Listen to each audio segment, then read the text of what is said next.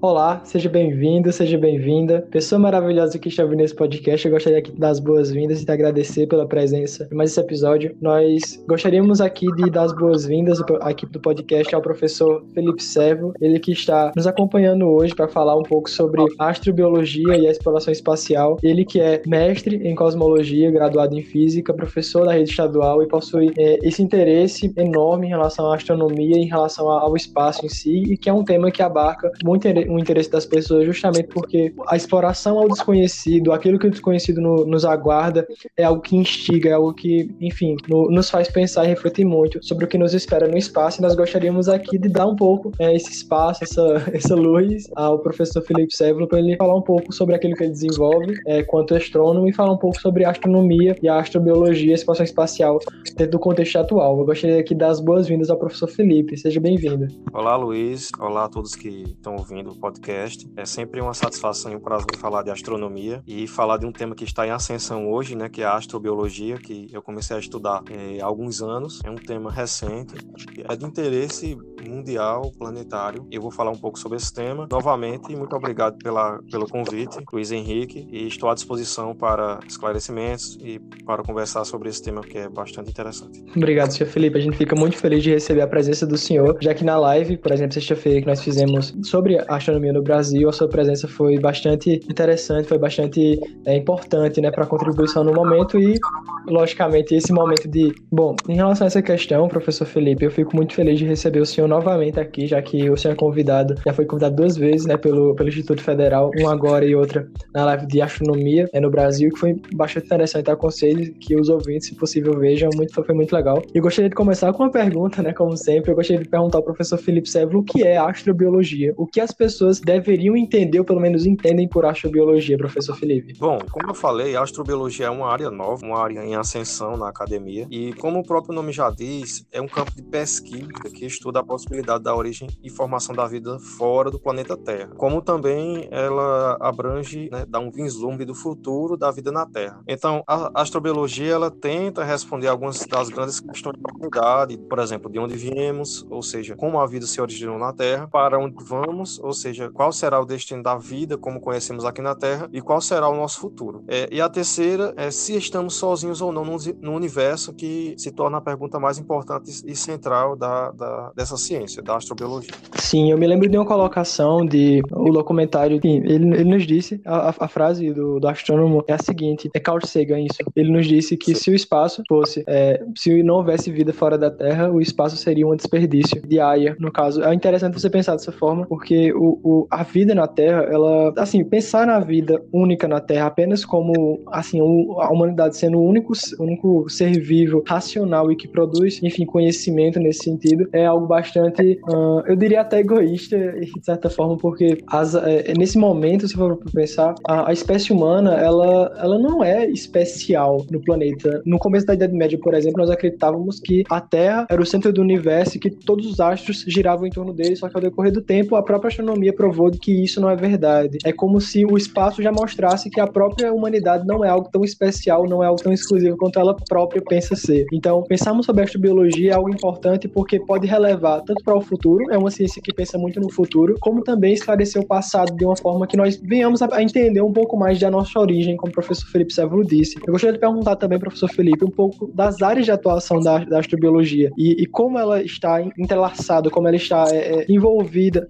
com a nossa própria perspectiva de mundo e perspectiva de ser também no próprio no, no universo. É, bom, a astrobiologia eu considero particularmente como a mais completa das ciências, porque ela não abrange só a astronomia e a biologia, como etimologicamente o nome diz. Mas se você considerar a ramificação da ciência em si, você vai ver que ela atua em diversas áreas, tanto nas áreas de humanas, quanto nas áreas de exatas, na área de exatas, quanto em biológicas, e até mesmo na área de linguagem. Então é uma ciência completa, considera a mais completa das ciências. Por exemplo, se você for é, exemplificar, é, nós temos temos arqueologia, sociobiologia, paleontologia, linguística, biologia molecular, ecologia, astronáutica, exploração espacial, robótica, bioquímica, física, matemática, radioastronomia. Enfim, eu poderia passar o dia todo aqui falando sobre as sub-áreas que estão dentro da astrobiologia, né? Inclusive, eu tive o prazer de lecionar a disciplina em 2019 na minha escola, né? Na ECIT Melquides Vilar, e eu abarquei justamente isso. Eu deixei claro para os meus alunos a possibilidade deles trabalharem em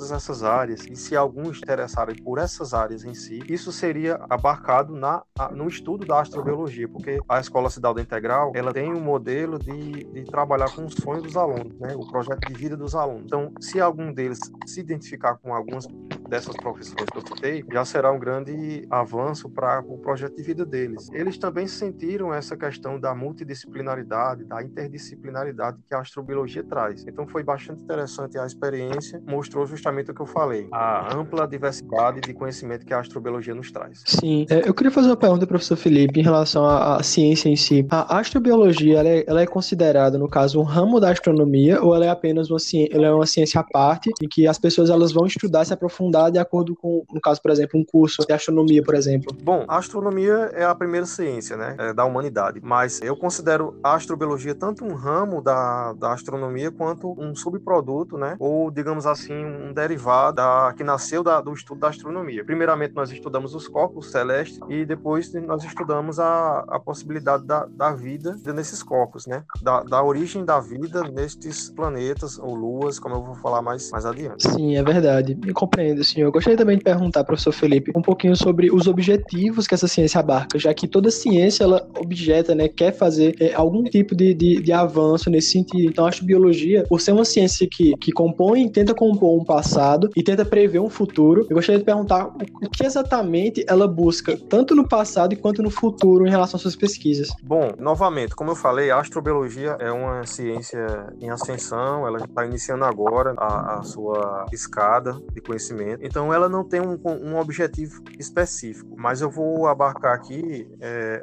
elencar o, o, principal objetivo dela, que é produzir um escopo científico em torno da questão de como a vida propriamente dita pode ter se originado no universo como um todo, partindo do pressuposto que a única forma de vida que nós conhecemos aqui na Terra é justamente o planeta Terra, né? Então, se a gente partir é, dessa perspectiva de vida aqui na Terra, nós poderemos entender como a vida na Terra surgiu e a partir dessa perspectiva nós entenderemos a vida, a formação da vida em outros ambientes e a partir disso nós iremos ter um, um vislumbre do nosso próprio futuro, de como, como será a exploração espacial, de como será a, a vida no planeta Terra propriamente dito, se nós iremos sobreviver ou não, né? Então, estudando o nosso passado, trabalhando com o presente da vida na raça humana, nós iremos ter uma perspectiva de futuro da nossa vida. Então, ela engloba isso, essa, essa linha do tempo da vida no universo também reflete na, na vida humana aqui na Terra. Sim, compreendo, senhor. Eu fico pensando também que a astrobiologia provavelmente é uma ciência que trabalha muito com a,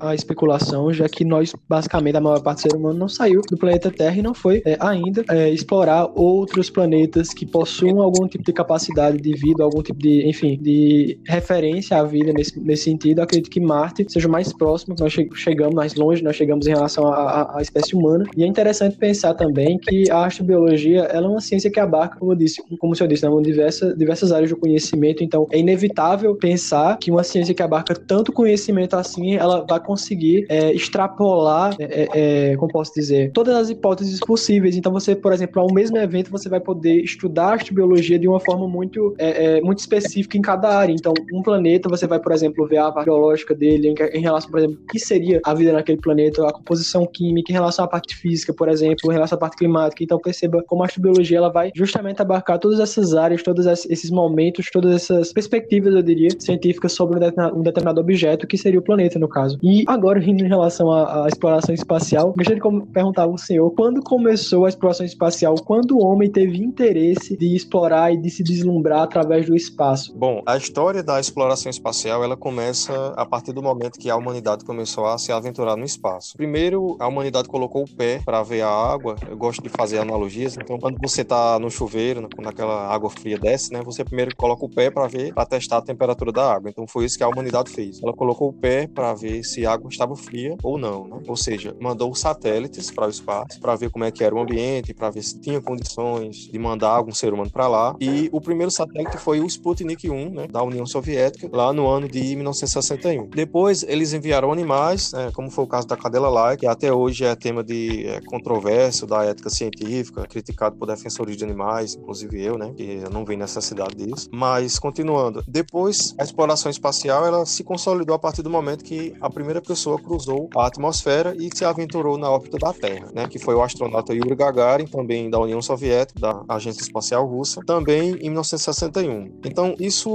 foi uma motivação política, chamada de corrida espacial. Então, essa motivação, essa corrida espacial, a gente acabou chegando na Lua em 1969 com os três astronautas, que a gente sabe muito bem, né, astronautas americanos, aliás, astronautas dos Estados Unidos, e daí não paramos mais e nós temos muito chão ainda, né, ou muito espaço para explorar. Sim, é verdade. E que trocadilho interessante, senhor. Eu estava pensando em relação a essa questão da viagem à Lua em 1969 e eu vi um pequeno documentário, achei muito interessante a informação que dizia o seguinte: os computadores que foram utilizados, no caso é um pouco da minha área, eu faço informática no IF, então os computadores que foram utilizados para gerar, né, esse comando na nave, eles foram, eles foram computadores muito rústicos, é, tanto é que a programação deles era feita através, é, era feita manualmente, então não era, não era um painel em que eles colocavam os comandos, colocavam enfim, as comunicações, tanto é que o nosso celular hoje em dia ela é cerca de 50 vezes mais potente que o computador que levou o homem à lua. Então percebeu como a tecnologia ela também avançou desde aquele momento. E isso é primordial para que o ser humano ele avance na sua pesquisa espacial. É interessante, como o senhor disse, essa questão da analogia do, do de colocar a, a, o pé né, na água fria para ver a temperatura, ver se é possível né, estar debaixo dela, por exemplo. Então perceba como o ser humano, através da tecnologia, ele vem colocando esse pé robótico, por assim dizer, nas,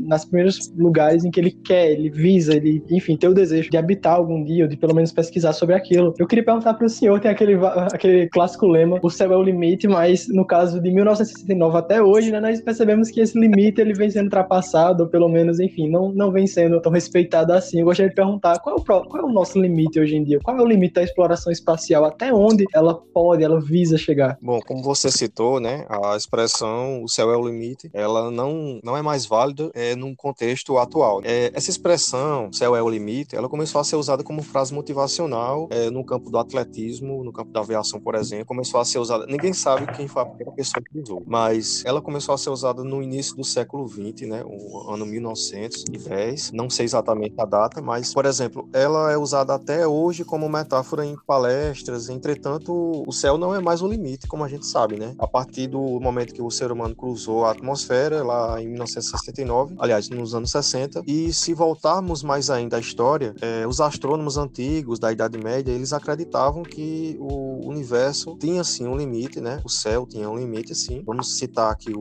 o exemplo do astrônomo Ptolomeu, que ele dividiu o, o universo em esferas concêntricas, aquele, aquela questão da, da Terra no centro, né? O modelo geocêntrico. Então, existia a Terra no centro, as esferas, existiam esferas que carregavam os planetas, e a última esfera, a esfera derradeira, era a esfera intangível, que a gente chamava de, de éter, e a esfera das estrelas, né? As estrelas, digamos assim, é, grudadas nessa última esfera, e após isso ninguém sabia mais o que era, era uma substância intangível, era, era o éter, era a quintessência e por aí vai. Hoje, a gente, é, a gente não sabe sequer se o universo em si é infinito ou não. Então, nosso universo ele se estende para 46 bilhões de anos-luz de raio. Você multiplicar um ano-luz equivale a 9,5 trilhões de quilômetros. Se você multiplicar isso por 46 bilhões, você vai ver a distância em, em quilômetros, né? A extensão do universo. E após isso, ninguém sabe se existem outros universos, né? Se eu citar aqui a questão do multiverso. Então, respondendo à segunda pergunta, não sabemos onde é o limite. Estamos cavando um túnel no, no cosmos. É, nós não sabemos se iremos encontrar o final desse túnel. Não sabemos se iremos encontrar outros túneis, né? A questão do multiverso, como eu falei. Não sabemos se iremos continuar cavando até o fim. Então, é esse vislumbre que, que a, essa questão, essa máxima né, no céu, não, o céu não é mais o limite. E a gente pode usar isso no contexto atual da cosmologia. Sim, que interessante. Quem sabe, né? Até mesmo ser encontrado por um outro túnel. Vai que alguém está procurando a gente também. Eu acho interessante também, professor Felipe, pensar um pouco nessa questão da exploração espacial e como nós sempre visamos muito o céu como, como algo, enfim, tangível, né? Como algo afastado. E de fato, né, para a maioria das pessoas, elas, elas veem isso hoje. Mas é, é, interessante como o ser humano ele tem essa capacidade de exploração desde muito cedo. É, por exemplo, na pré-história, é muito comum você, você perceber que as mudanças climáticas não necessariamente trouxeram, no caso, a, a extinção da espécie humana. Então, houve outras espécies, os neandertais, por exemplo, exemplo, os, os, enfim, outras espécies de Homo, por exemplo, mas somente o Homo sapiens, por causa da sua adaptação, ele foi capaz de sobreviver a essas mudanças climáticas. Então, enfim, viver na Terra também não é algo mais pacífico do mundo, mas já foi um teste para nós sabermos o que nos espera o universo de forma geral. Então, até por já ser um planeta habitável, por viver nessa zona, né, no, no espaço, no caso, na, no, no sistema solar, essa zona habitável, ela já traz é, é, essas condições um pouco mais difíceis, né, de exploração espacial. Agora, imagine só explorar é, o universo em partes que possuem, enfim, condições extremamente quentes ou extremamente frias, ou condições de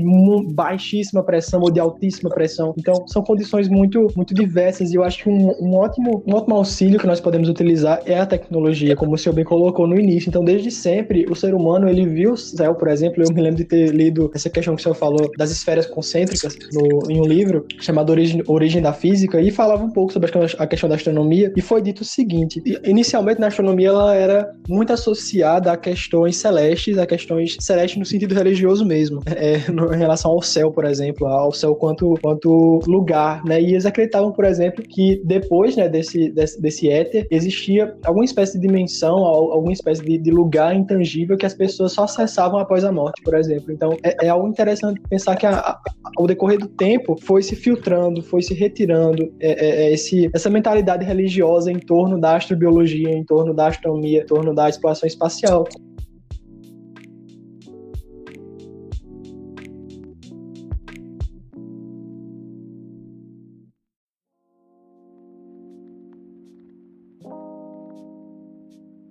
E gostaria de perguntar para o senhor, hoje, atualmente, quais são os avanços, quais são a, as visões, quais são é, os objetivos que a exploração espacial deseja alcançar atualmente? Bom, a exploração espacial possui diversos interesses. O principal deles é justamente estabelecer um novo lar para a humanidade. Mas esse objetivo ele se ramificou ao longo da história da exploração espacial. Há interesses, por exemplo, na área de medicina, né? pouca gente sabe disso, mas eu vou explicar agora com detalhes como é que, que é isso. Então, existem muitos avanços feitos na conquista do espaço, por exemplo, na, no campo da saúde. Muitos astronautas, como muita gente sabe, sofrem modificações, pois é, alguns estudos, por exemplo, o próprio estudo da, da osteoporose, né, é uma doença que é o caso do nada nos ossos, estudando o, o, comportamento dos ossos nos astronautas, começou a entender melhor a osteoporose, por exemplo. Foram feitos experimentos com microgravidade que ajudaram também na compreensão de problemas respiratórios, problemas ortodônticos, ou seja, na, nos dentes, né, na arcada dentária das pessoas. Houve também avanços na medicina por imagem, é, ultrassonografia, ecografias, ecocardiogramas, essas coisas de medicina por imagem. É, se você hoje faz uma ecocardiograma, um ecocardiograma, um eletrocardiograma, cardiograma, uma ultrassonografia, tudo isso é avanços que foram lá no espaço, lá na estação espacial. Outra coisa que usamos hoje, que pouca gente sabe, pouca gente dá valor, né, a questão da exploração espacial, é justamente as tecnologias de, de comunicação. Por exemplo, GPS, Wi-Fi, a própria internet, o sinal de televisão, de TV. Tudo isso não seria possível se não tivesse um satélite lá em cima, na órbita, mandando o sinal e recebendo. O próprio GPS também são satélites que estão no espaço, mandando o sinal em tempo real. Então, por exemplo, vocês que estão ouvindo agora esse vocês só estão conseguindo ouvir graças a um satélite que está transmitindo lá no espaço o sinal de internet para as suas casas. Então, todas essas conquistas, todas essas coisas que melhoraram e melhoram nossas vidas vieram da conquista espacial e é por isso que nós temos que enaltecê-la, colocá-la no pedestal e valorizá-la e não dizer nunca que a exploração espacial gasta dinheiro, é sempre investimento, porque nós é porque sempre tem um retorno para a humanidade, nunca é gasto. Nunca é à toa que um astronauta vai para o espaço, observar a Terra de longe. Algumas pessoas pensam que ele vai por diversão, só para tirar foto da Terra. Não, tudo tem um objetivo por trás disso. Tem a medicina, tem a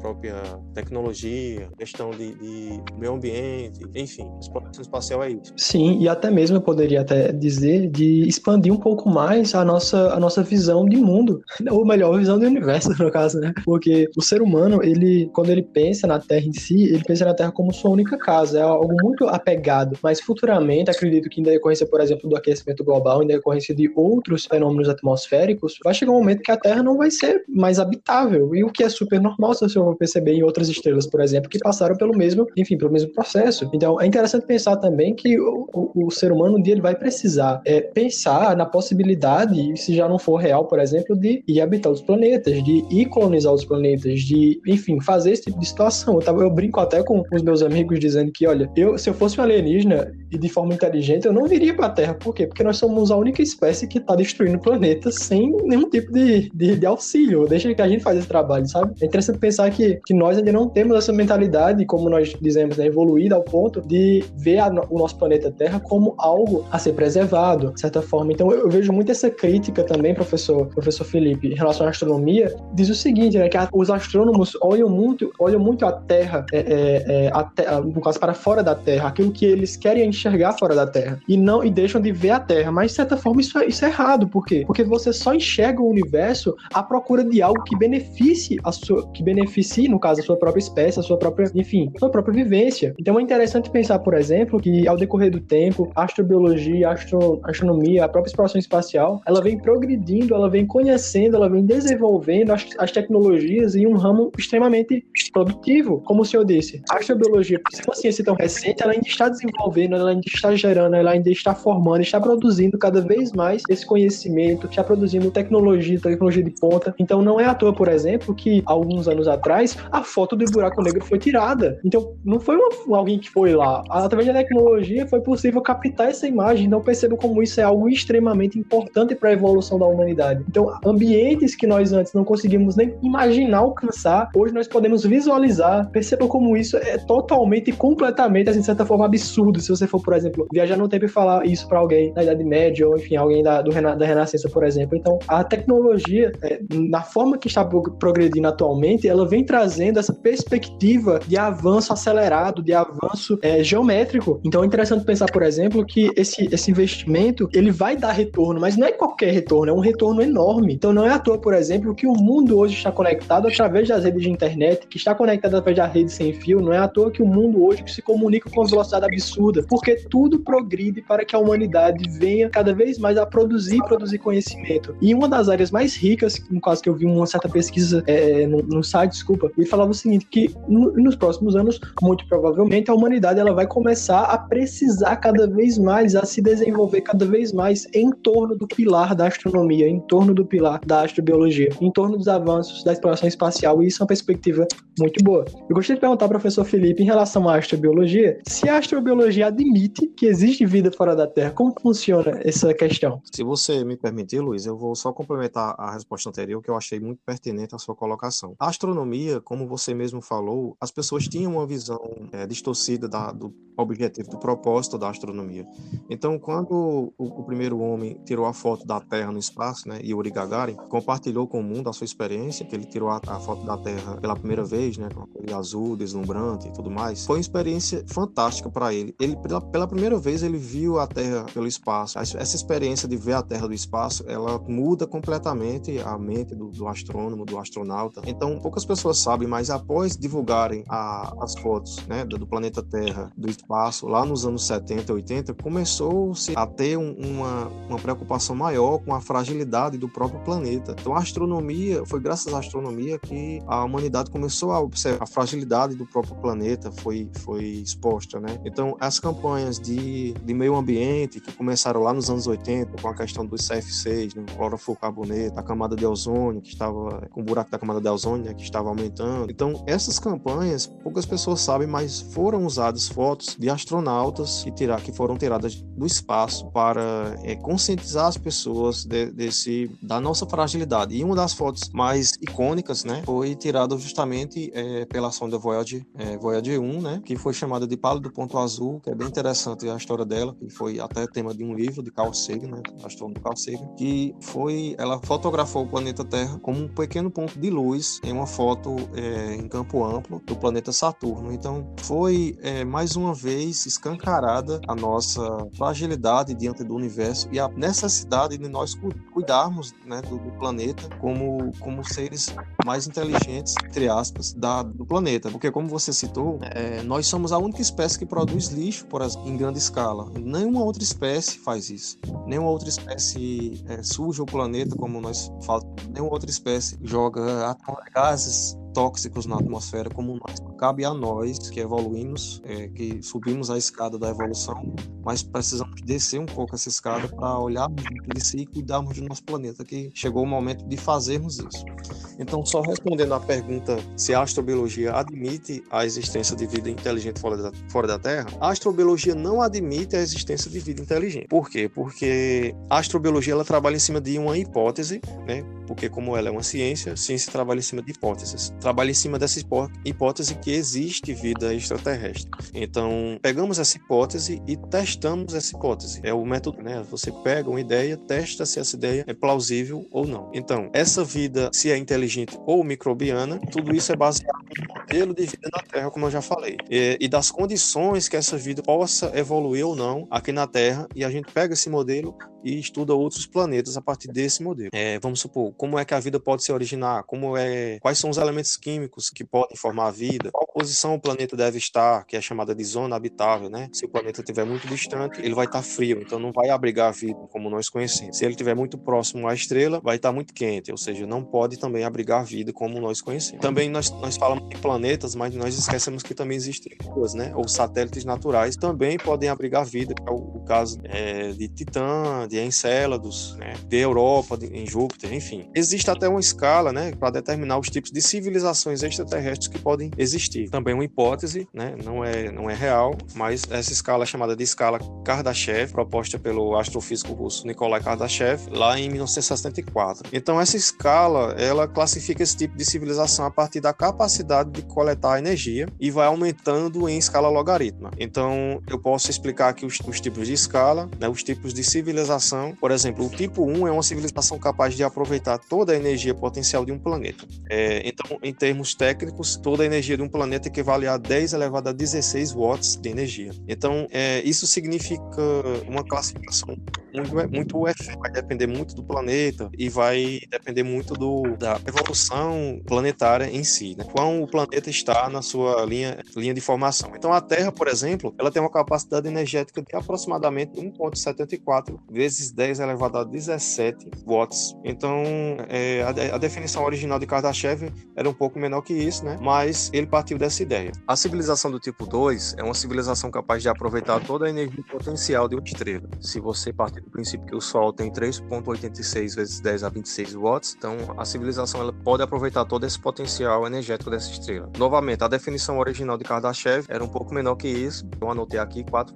é, 4 vezes 10 elevado a 26 watts, né? A tipo 3, que é a última proposta por Kardashev, ela é uma civilização capaz de aproveitar toda a energia potencial de uma galáxia, que é aproximadamente é, 10 elevado a 36 watts, na casa de 10 a 36 watts. Essa classificação é muito efêmera, como eu já falei, né? Isso muda de uma de galáxia para outra e muda de um, uma época para outra. E varia. Varia de tamanho, varia, varia de formato da galáxia, do calor emitido por essa galáxia, da taxa de formação de estrelas dessa galáxia. Então, estas foram as três propostas de Kardashev, mas se você atualizar pra, para hoje, né, nós temos mais alguns tipos né, de civilizações. Civilização do tipo 4, por exemplo, é uma civilização capaz de aproveitar toda a energia potencial do universo. O tipo 5 é uma civilização capaz de aproveitar toda a energia potencial de vários universos, se a gente partir do princípio do multiverso. A tipo 6 é uma civilização capaz de aproveitar o próprio espaço e o tempo, é bem interessante isso. Viver uma quinta dimensão, digamos assim. Quem assistiu o Interestelar vai entender um pouco sobre o que eu estou falando. E, e essa civilização conseguiria criar e destruir universos ao seu bel prazer. Então é bem interessante. Você, eles seriam praticamente deuses. Essa é a última civilização proposta nessa escala. E ainda temos uma civilização do tipo zero, que é uma civilização capaz de aproveitar a energia do seu planeta, mas não todo o seu potencial. Por exemplo, a civilização humana está nesse tipo zero aí. E não, não chegou nem, nem no tipo zero. Se a gente colocar em exatidão, a gente vai chegar a 0.7 na escala zero. Ou seja, nós não nós tentamos aproveitar a energia do nosso planeta, mas não com a eficiência que a gente precisa, a eficiência de reservas de energia, né, energias renováveis, sem contar que ainda não, não podemos controlar o clima, nós estamos fazendo até o contrário, estamos provocando mudanças climáticas que estão deixando o planeta, clima do planeta desestabilizado, provocando extinções em massa e por aí vai. Então nós estamos longe de, aprove de aproveitarmos a energia do nosso planeta e deixarmos nosso planeta, como é que eu posso dizer, no cantinho dele lá, como um planeta é, saudável e tudo mais, né? Então é isso. Sim, sim, uau, muito interessante. Eu só sabia dos três níveis, até o sexto eu não sabia que existia, mas muito interessante também pensar nessa questão. Também não via visto essa questão dos números, mas muito bom mesmo pensar nessa perspectiva, já que a humanidade, com certeza, ela pensa em, claro, de permanecer, né, no, no, não só no universo, mas, de certa forma, expandir seu poder, seu domínio, o que eu espero realmente que a humanidade seja mais humana nesse sentido quando isso começar, porque, enfim, começar uma ditadura na, no, no, espaço não é algo que a gente deve começar, né, assim, quando já entrou né, no universo, não é bem assim, né, que a gente deveria fazer. Você falou em relação a essa questão da, da exploração espacial, né, porque a, a, a questão dos níveis, ela também vai contar subjetivamente com a questão da exploração espacial em relação a, a, ao avanço da espécie ao decorrer do espaço e do tempo. Eu gostaria de perguntar para o senhor um pouquinho sobre essa questão da perspectiva futura e qual é a chance do planeta, de nós, seres humaninhos, aqui na Terra, começar a, a explorar e habitar de fato outros planetas. Pois é, existe uma perspectiva de que a humanidade já começa a explorar o planeta Marte, né, que é o nosso vizinho, em 2030. Então, isso de acordo com o cronograma da NASA. Mas o grande pro problema disso é o grande, o grande problema de habitar outros mundos, mesmo o planeta Marte, o nosso vizinho, são as grandes distâncias, né, astronômicas e nossa limitação tecnológica e energética para fazer esse tipo de exploração espacial. Por exemplo, para chegarmos é, em Próxima B, que é o planeta que gira em torno da estrela mais próxima do Sol, que é Próxima Centauri, é, com a tecnologia que temos hoje, o tempo de viagem seria muito mais do que 80 anos, que é o tempo de vida médio de um ser humano na Terra. Então, até lá, teríamos que criar alternativas para contornar esse problema da, da longa distância, né, e do tempo de o tempo longo de viagem. Os filmes falam muito sobre alternativas, congelar os seres humanos, mas está longe de ser real também. Enquanto isso não acontece, é, temos muitos alvos por aqui, na nossa vizinhança mesmo, como o próprio planeta Marte, como eu já falei, a própria Lua, né, que vai começar a ser explorada novamente em 2024, se tudo der certo. E futuramente temos as luas, né, Titã de Saturno, temos a Lua Europa de Júpiter é, e as luas Phobos e Deimos do planeta Marte, né, que são dois satélites potencialmente exploratórios e por aí vai. Uau, que interessante. Eu fico pensando, professor Felipe, sabe, por exemplo, na teoria, eu já ouvi falar sobre ela, por exemplo, que futuramente a computação quântica vai ser o principal modo da da astronomia, né, no caso da exploração da base espacial, ela se comunicar. Então, por exemplo, aquela questão da, da sobreposição de partículas, né, por exemplo, vai ser uma ótima comunicação. Então, enfim, quem sabe a humanidade também chega nesse nível. Professor Felipe, eu gostaria de conversar também, o senhor falou em relação à sonda Void e realmente acho interessante também outro ponto, falar, uma curiosidade interessante, a questão dos discos de ouro que foram é, lançados ao espaço, né? Afinal de contas, que lançaram uma coisa tão preciosa em um espaço vazio? Por que as pessoas tiveram essa curiosidade de colocar informações nesse disco e enviaram pro espaço. Por algum acaso, tem alguma música famosa que eles queriam que o espaço ouvisse? Exatamente, é, Luiz. Não só uma, mas várias músicas, como eu vou explicar agora. A história é o seguinte: lá no ano de 1977, a NASA lançou duas naves em direção ao espaço, com o objetivo é, de alguma raça extraterrestre encontrar esse, essa nave. Mas o que é que tinha na nave? Cada uma das naves tinha um disco de ouro, ouro maciço, com gravações do planeta Terra, ou seja, sons de animais, saudações em diversas, em diversas línguas, músicas também, como você citou, né? Músicas famosas da época, músicas clássicas, músicas de rock, enfim. Também tinha imagens, né? Pré-selecionadas, claro, não podia ser imagem. Hoje em dia, mandando uma nave dessa com memes. Então, é, tem um, um, mapa de um pulsar, né? Que muita gente ficou é, preocupada com esse mapa porque ela mostrava exatamente a localização da, do planeta Terra. Mas, vamos supor, é uma espécie de mensagem na garrafa cósmica, né? Do, do planeta Terra. Então, quem teve a ideia, essa ideia genial, foi Carl Sagan. Na época, ele lecionava na Cornell University. Ele sempre foi um visionário, inclusive eu sou um dos admiradores dele comecei o trabalho meu de astrônomo é, assistindo a série Cosmos, produzida por ele. Então ele e a equipe dele selecionaram o material todo, gravaram tudo nesse disco, né, no disco de, de vinil. Hoje, as duas naves estão hoje, é, são os objetos mais rápidos já produzidos pelo, pelo homem e são os objetos mais distantes também já construídos pela humanidade. Por exemplo, a Voyager 1, ela está hoje com uma velocidade de 54 mil quilômetros por hora e já saiu dos limites do sistema solar, foi agora em 2004, a gente chama esse limite de heliopausa pausa, que é onde a, a, gravitação e a luz do Sol não alcançam mais. Muita gente, inclusive, se preocupa, como eu falei, porque o disco ele indicava a no, nossa localização, né? E quem, quem assistiu é, Independence Day vai lembrar do que os extraterrestres não são tão bonzinhos, né? Eles são hostis às vezes. Mas isso é a visão da ficção científica. Eu não tenho essa visão. Eu acredito que para cruzar a galáxia e encontrar outro planeta para destruir é algo é, surreal. Mas é isso. De qualquer forma, é um registro físico é, nosso, o único registro físico nosso da, das nossas conquistas, das nossas saudações. É, existem saudações em várias línguas. E é isso. É um cartão de visita, um cartão, um cartão postal da Terra para uma raça que, por acaso, achar né, futuramente esse, essa nave. Eu acho muito interessante. Já ouvi um vídeo sobre, sobre esse, esses discos de ouro. E a comunicação ela foi feita de uma forma muito interessante. Ela foi feita em bits. Então, se você pegasse o espectrograma do, do som e colocasse, logicamente, na forma digital, né, do 1 e do 0, você ia perceber a imagenzinha do, do ser humano, uma imagem assim, bem pixelada mesmo. Você ia perceber também a questão da, da, de alguns elementos químicos, né, como por exemplo o carbono, o hidrogênio, enfim, os elementos mais comuns dos seres humanos, que é o N-Shops, né, o nitrogênio, o oxigênio, o carbono, o fósforo, o hidrogênio. E é interessante pensar também que essa comunicação, essa forma, sabe, esse, esse, esse jeito que o ser humano pensa, olha, como é que a gente vai passar um pouquinho de que nós somos para alguém que nem conhecemos, sabe, alguém que, que, sei lá, não pode ter nem, assim, talvez possa ter nem a, a capacidade é, é, é mental, pelo menos a, enfim, da mesma forma que nós funcionamos por exemplo. E aí vem aquela pergunta, né? Se pensarmos na linguagem como meio de comunicação, como seria o primeiro contato com alienígenas? Como nós pensamos, por exemplo, em falar olá, bom dia, tudo bom com vocês, para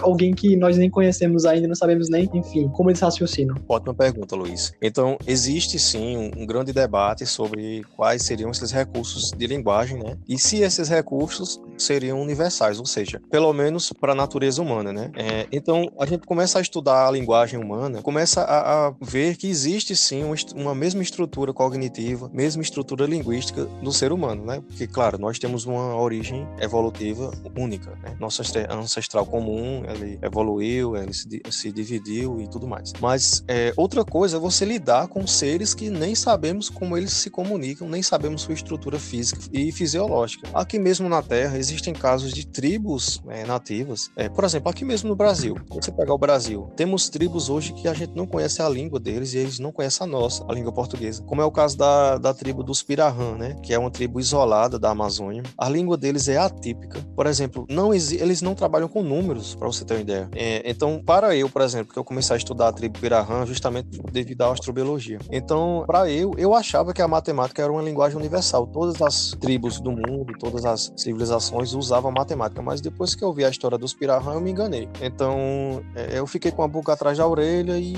comecei a pensar nessa perspectiva perspectiva. Se a gente usar a matemática para se comunicar com os extraterrestres, eles podem achar que a gente está falando uma língua estranha e pode não ser eficaz nessa comunicação. Então, novamente, os pirarrãs, eles não trabalham, por exemplo, com orientação de esquerda direita, entre outras coisas. Eu que já sou dislexo, não sei o que é esquerda e direita, imagine se comunicar com eles. Então, se a gente não nem mesmo os nativos do próprio país, imagine uma raça inteligente vinda de outro planeta. A gente nem sabe suas estruturas cognitivas, fisiológicas e tudo mais. Imagine se você errar uma mensagem de boas-vindas e xingar a mãe de um, de um ET desse aí. Aí, meu amigo, é guerra na certa. É verdade.